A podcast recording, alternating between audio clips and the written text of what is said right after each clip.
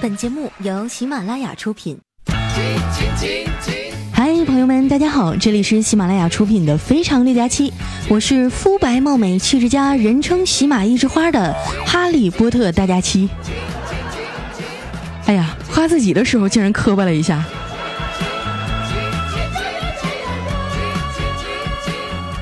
今天一大早啊，我躺在被窝里刷微博，手机叮的一声啊，来了一条短信。我打开一看啊，上面写着。你儿子被绑架了，赶紧给某某账号打五十万，要不然我们就撕票了。当时我就笑了，你骗谁呢？我哪有儿子呀？除非是黄瓜成精了。我突然想起段子里啊那些整骗子的方法，于是回了一句：五十万是一次打过去，还是分两次打呀？没想到啊，这次立马就收到回信了，恭喜您已成功定制彩铃业务，包月三十元。你们城里人的套路也太深了。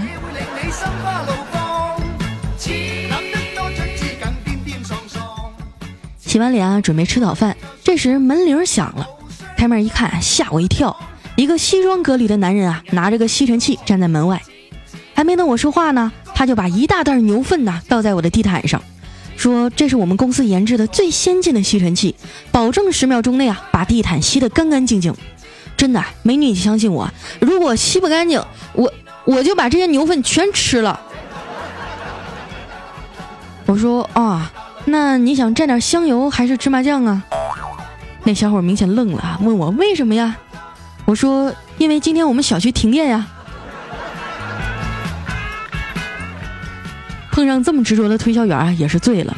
其实现在很多人啊，都会受到这种轰炸式推销的骚扰。就拿买房子来说吧。只要你给中介打过一回电话，那接下来半年呀，你都别想消停。甭管你是睡觉、开车、上班还是拉屎，随时都有可能接到中介的电话。喂，姐，您上次看那房子考虑的怎么样了？我这有个两室一厅，特别适合您。我呸！老子要是能买得起，早买了。你就是给我打一万个电话，我也没钱呢。我觉得啊，应该把所有的中介都拉来当主播。那口才真是呱呱的。上次呢，有个卖房的给我打电话，喂姐，我这有个全封闭高档小区，马上要开盘了，您要不要过来看看呢？我说现在国家不是不让整封闭小区了吗？他说对呀，以后你再想买这样的就买不着了。想当年啊，潘金莲失手把竹竿砸到西门庆头上，导致武大郎惨死，武松为了给哥哥报仇，杀了潘金莲和西门庆，被发配孟州。后来投奔了水泊梁山，与朝廷分庭抗礼。武松这一生命运波折呀，你知道是为了什么吗？我有点蒙圈了，问他为什么呀？他说：“哎，还不是因为他哥住的小区没围墙吗？”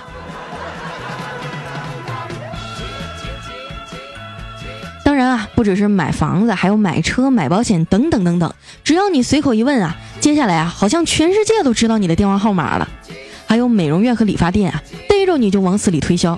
姐，办卡不？充一百送二十。不办。哎，姐，你这头发以前烫过吧？发梢这么焦呢？咱们这儿现在有个护理打特价。不做。姐，您真会过日子。哎，你这头发后面怎么缺块肉呢？在哪个小店剪的呀？我终于忍不住了，冲他翻了个白眼儿。上次就是你给我剪的。我建议大家，下次遇见这种情况呢，就先下手为强。哎，师傅，您知道杀马特吗？你在外面打扮这么炫酷，你家里人知道吗？你有女朋友吗？做美发师一个月能挣多少钱呀？洗头天天手泡水里，我给你推荐一款护手霜啊！哎，你听说过安利吗？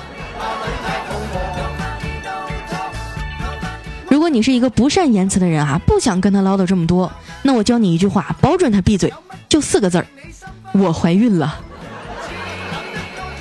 有人说啊，那男孩子怎么办呢？你可以进门坐下以后啊，冷冷的对他说：“给我剃个光头。”吐槽了这么多啊，感觉马上就有一大波杀马特拎着菜刀来找我了。这年头啊，想当个正义的主播真难呐。大家要是有什么被理发店坑过的事儿啊，也可以留言在我们的节目下方，告诉我店名，然后我下次忽悠小黑去。虽然啊，理发店坑人的事儿时有发生，但是还是有一些德艺双馨。啊，不对，是手艺高超的理发师啊，是凭着自己精湛的技艺获得顾客们的信任的。有人问我说啊，怎么才能辨别出哪个是不坑人的理发店呢？我建议大家啊，去找找周边小区里有没有开的年头多的小理发店。一般这种啊，都是做街坊邻居生意的，不会太黑，而且开的时间长啊，手艺也不会差。像我们小区开店的李大爷呢，剪的就不错，人也特别热心肠。上次呀，还说要给我介绍对象呢。我以为他就随口说说啊，结果他真的给我找了一个，还说啊，给人家发了我的照片，那小伙子一眼就相中我了。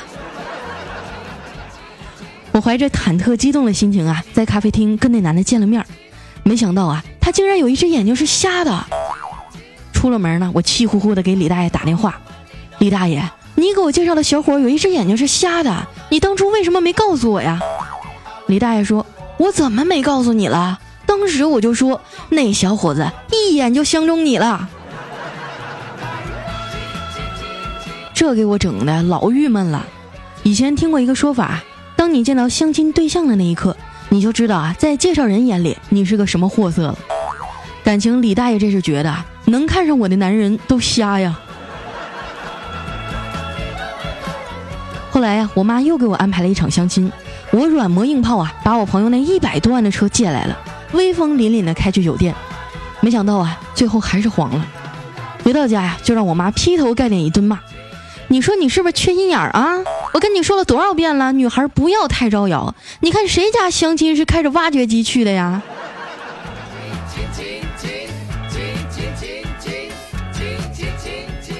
为了逃避老妈的唠叨啊，我拎起外套就下楼了。附近的小广场上呢，都是些吃完饭来跳广场舞的人。在街边啊，还有一个老大爷在打太极。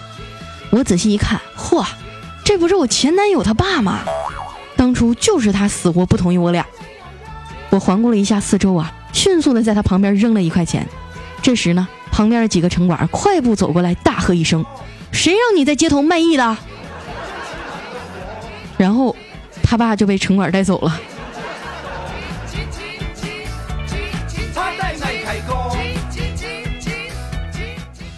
几天啊，小黑在搬家，我过去看看能不能帮上什么忙。一进屋呢，乱七八糟啊，到处都是纸壳箱子。我说你这住的好好的，干嘛要搬家呀？他说：“嗨，这地儿太偏了，干啥都不方便。”我说：“也是啊，这边也没什么娱乐场所，晚上连买个卫生纸的地方都没有。”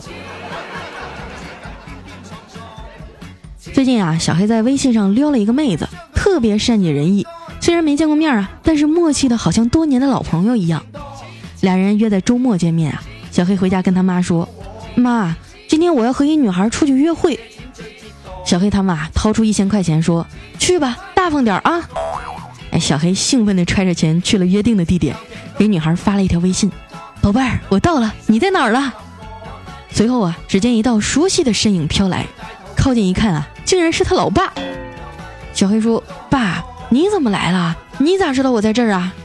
他爸说：“傻小子，快把你的钱拿出来分我一半，我都半个月不知道烟是啥味儿了。”小黑说：“不行，我还要跟网友约会呢。”他爸说：“你别傻了，跟你聊的那个是我小号。”给小黑气的，回家哭了半宿啊！第二天眼睛都肿了。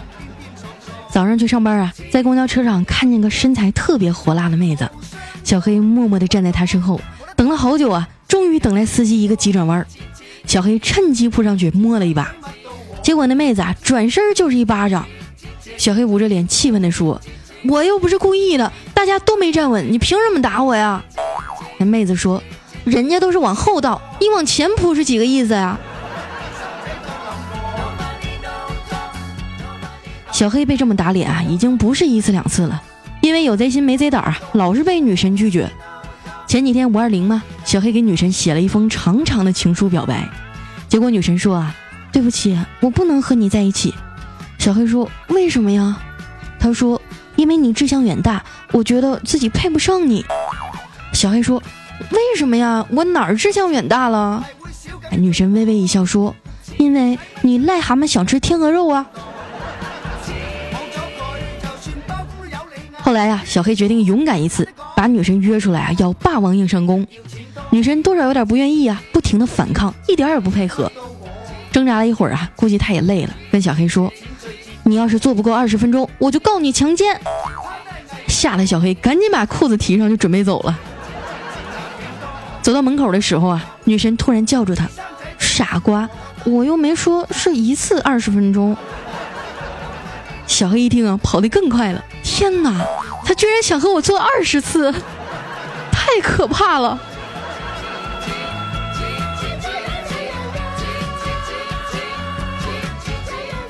看着小黑每回表白啊都被拒绝的灰头土脸的，我忍不住劝他：“黑呀，你就不能换个人吗？你那女神啊，一看就是标准的绿茶婊。”小黑说：“不许你侮辱我的女神！再说了，我也不是完全没有机会啊。小丽跟我说过，多年以后你若未娶，我若未嫁，我们就结婚吧。”我说：“你快拉倒吧！”这句话翻译成白话文啊，意思是你就是老娘一备胎。等我久经沙场，阅人无数啊，实在找不到高富帅的时候，就和你凑合着过过吧。小黑一脸的不服气呀，那那最近我给他发信息，他都是秒回。我说呵呵，你以为秒回就是真爱呀？你别傻了，这说明啊，他一直都在玩手机，从来没有想过主动找你。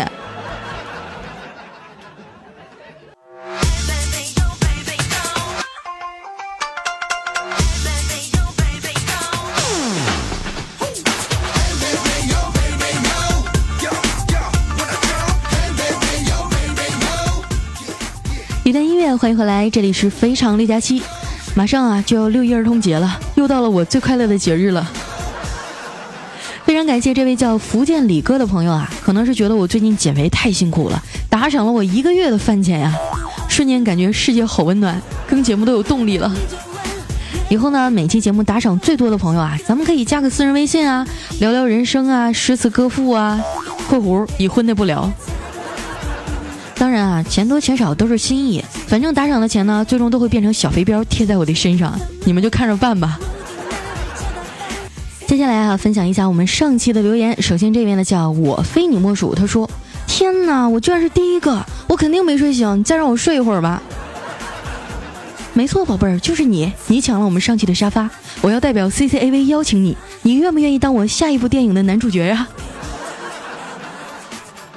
下一位呢叫有理想的猪，他说：“臭佳期，你真是够了，这都周三了，啊，是吗？你说什么？风太大，我没听清。”下一位呢就比较暖了哈，叫平常心，他说：“一直等你。”哎呀，这四个字简直都要把我融化了。再下一位呢叫梦在沉醉里静候一轮回，他说：“我才两天没来，感觉都与世隔绝了，连假期都更新了，你看吧，世界都变了。”下一位朋友呢叫高峰，他说：“佳期啊，我问八卦主播圈你有老公没有？结果他回答你离婚了，这是真的吗？不是，他要是这么说，那我真不乐意了。离婚的那个主播不是我，要不你再去问问他是谁。”下一位呢叫佳期，别闹，我有药。他说在森林里遇到一只熊啊，我立马躺在地上装死。熊转了几圈啊，正要离开，这时候呢，该死的手机竟然响了起来，我赶紧挂掉电话呀，发现这熊呢又回头向我走来。我心想：“哎妈，这下死定了！我我竟然挂了我女朋友的电话。”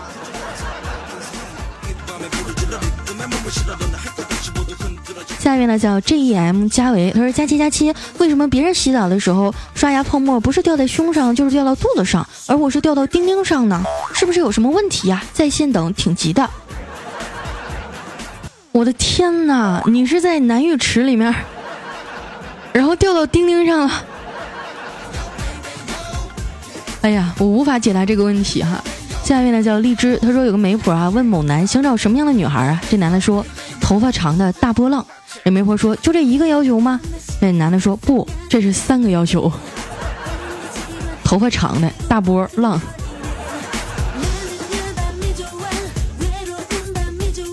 下面呢叫王源同学，他说第一次留言就被念到了，这个我激动的啊！都两点半了，还让不让人睡了？我只能打赏一下了。虽然不多啊，因为我是学生狗，你看给我心疼的，我都睡不着觉了。佳琪，我恨你！非常感谢一下我们的王源同学啊，嗯，很感谢这些给我节目打赏的朋友。当然呢，要量力而行啊，学生们暂时没有这个经济来源的话，就不要给我打赏了，这整的怪不好意思的。下一位呢叫旺旺旺勿忘啊，他说为什么七十岁老人被恶毒夫妻推下悬崖却无人制止？为什么七个上身赤裸的男子殴打妇女却被人拍手叫好？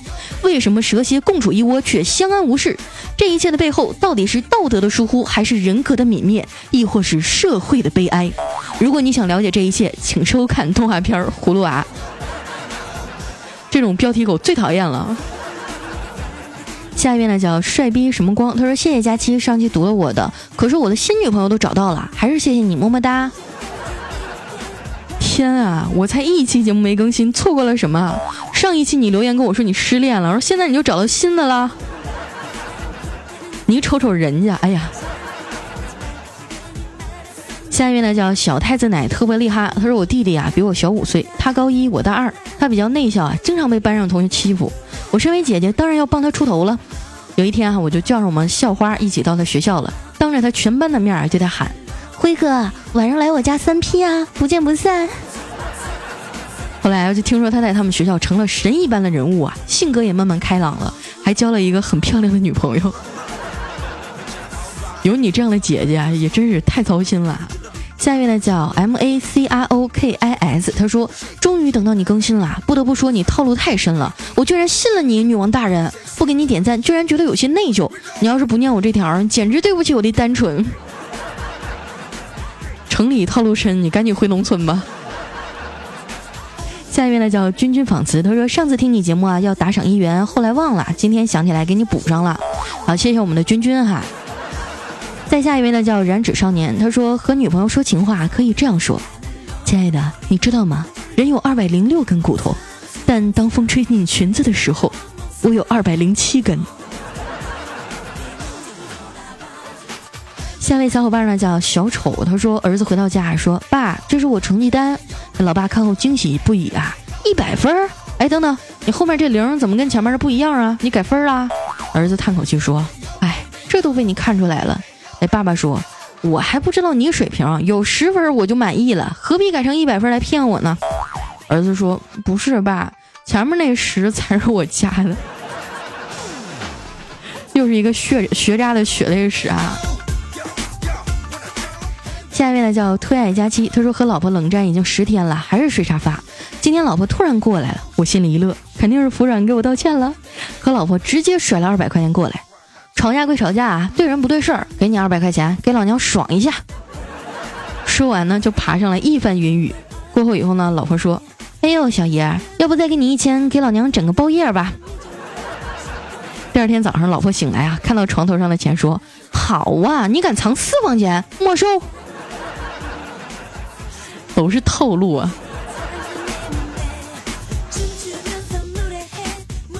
下一位呢叫方圆几里，他说本人正式加入 T T 代喝，啤酒八元一小杯，五十八块钱一小扎，红酒一百八十八一瓶，香槟吹瓶二百五十八块一次。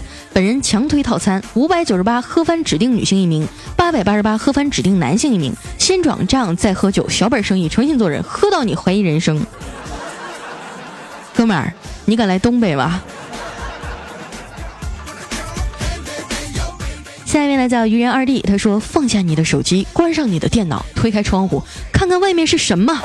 那是朕为你打下的江山。”自动脑补一个向天再借五百年。下一位呢叫王东同学，来自赤峰，他说：“我老婆出差一个星期啊，我感冒了，整个人都没有力气了，擦鼻涕的纸啊扔了一屋子。老婆一进来啊，看到地上的纸，还有虚脱的我，嗷嗷大哭啊。”一边哭一边脱衣服说：“老公，我以后再也不出差了。”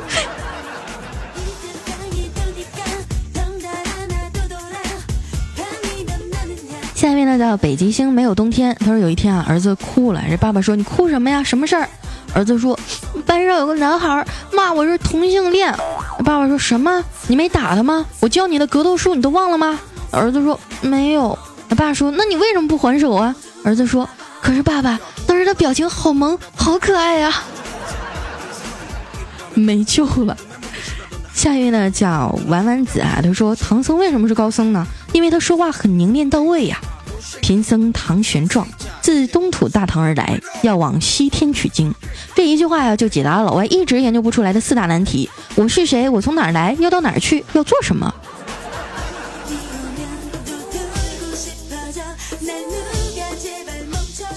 下一位小伙伴呢叫当我足够好时才会遇见。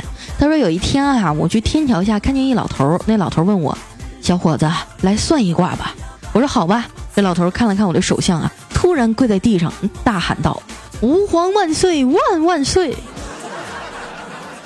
你看他演的这么辛苦的份上，就给他十块钱吧。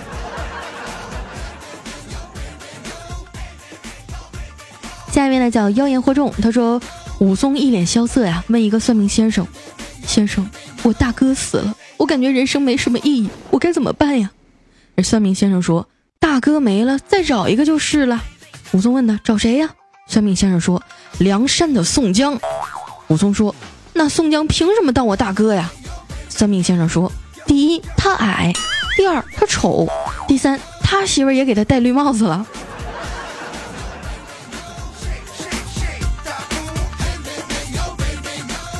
下一位呢叫龚达，他说昨天啊，我新买了一个八百多块钱的篮球，于是呢约同学一起去打篮球，半途来了一个不认识的新人啊，要求加入，我就同意他加入了。结果他传球失误啊，传出去老远了，他急忙说不好意思啊，然后跑去捡球。我们等啊等，等啊等，然后。一直就没等回来，这也太坑爹了！把你球给拿走了是吗？下一位呢叫蛋黄大蛋黄，他说今天去超市啊结账的时候呢，有个男的对美女收银员说：“两块钱就别收了呗。”这美女说：“不行，少钱的话我们得自己贴。”那男的啊就指着美女的鼻子说：“两块钱能买啥啊？能买啥？”美女也来火了，来一句：“能买包耗子药毒死你还剩一半呢。”两块钱你买不了吃亏，两块钱你买不了上当，两块钱能给佳期的方便面里加根火腿肠，实在是编不下去了哈。下一位呢叫转身离开，他说：“佳期啊，我被我媳妇抛弃了。不过呢，我身边有好多人啊，都被我拉过来听你的节目了。我天天在单位听你的段子，还有啊，我家也在七台河附近哦。你干嘛故意要报一下自己的坐标啊？你想约我？”不行，我不同意。兔子不吃窝边草呢。下一位哈叫大漠孤烟直不起，他说我出差坐火车呀，卧铺票都半夜了，上铺的九零后妹子还戴着耳机搁那没完没了的哼哼，我长夜难眠呀，终于忍无可忍，敲了敲上面的床板说：“能让我睡会儿吗？”那妹子探出头啊，看了看我，沉默了数秒，说：“行，那你上来吧。”后来呀，我经常回味这美妙的往事，由衷的感叹。这年头有代沟真好啊！下一位呢叫文字起义，他说：“哎，佳期，听到你说的那个优酷会员的段子哈，就看着我那闪亮亮的年费，我真的觉得挺爽的。你这样就不对了啊！独乐乐不如众乐乐，账号分享一下呗。”下一位呢叫北京大妞，他说：“胖丫，我要去你在的城市了，上海。”老公说了，出差回来就带我去，我好兴奋呢。又秀甜蜜了，是不是？他是要带你去迪士尼吗？嘿，我六月五号就去了。我小黑还有我们一大帮人啊，在试运营的时候就已经搞到票了，我们要先去感受一下。等我回来给你们拍照片啊。下一位呢叫 J U A R D E D，他说我一同学啊刚做警察，有一次出外勤呢去抓人儿，这哥们儿啊发了一条微博说我们在伏击。结果这条微博啊被好多人转了，警局领导也知道了，然后呢他就被请进去喝茶了，原因是向犯罪分子通风报信。哎呀，微博也不能随便发。下面呢叫怡简，他说在这所学校读了六年了，第一次遇上晚上全校大停电，我想出去耍耍流氓摸摸女生啊，毕竟一直没谈过恋爱，但是我又怕女生大叫，怕被别人拦住挨揍，徘徊了很久啊，结果来电了。不说了，我还是老老实实的搞我的科研吧，是吗？在我的心目当中，我觉得搞科研的人都特别高大上。原来你们也找不到女朋友啊？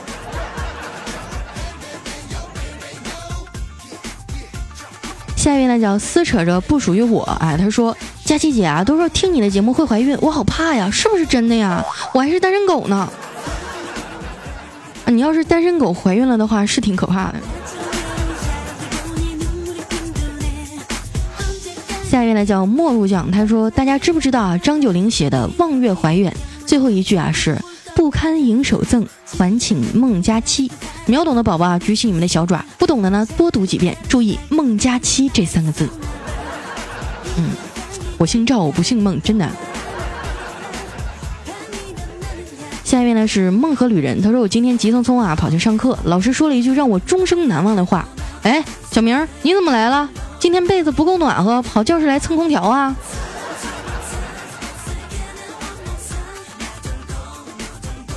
最后一位朋友呢叫懒得飞翔，他说早上叫死党啊陪我去相亲，见到女方啊害羞不知道找什么话题切入，我就说，哎，你的脸毛茸茸的，像个水蜜桃一样，真好看。他没听清啊，就问我那死党，哎，他刚刚说什么呀？然后我那死党说，他说你满脸都是毛，长得像个桃。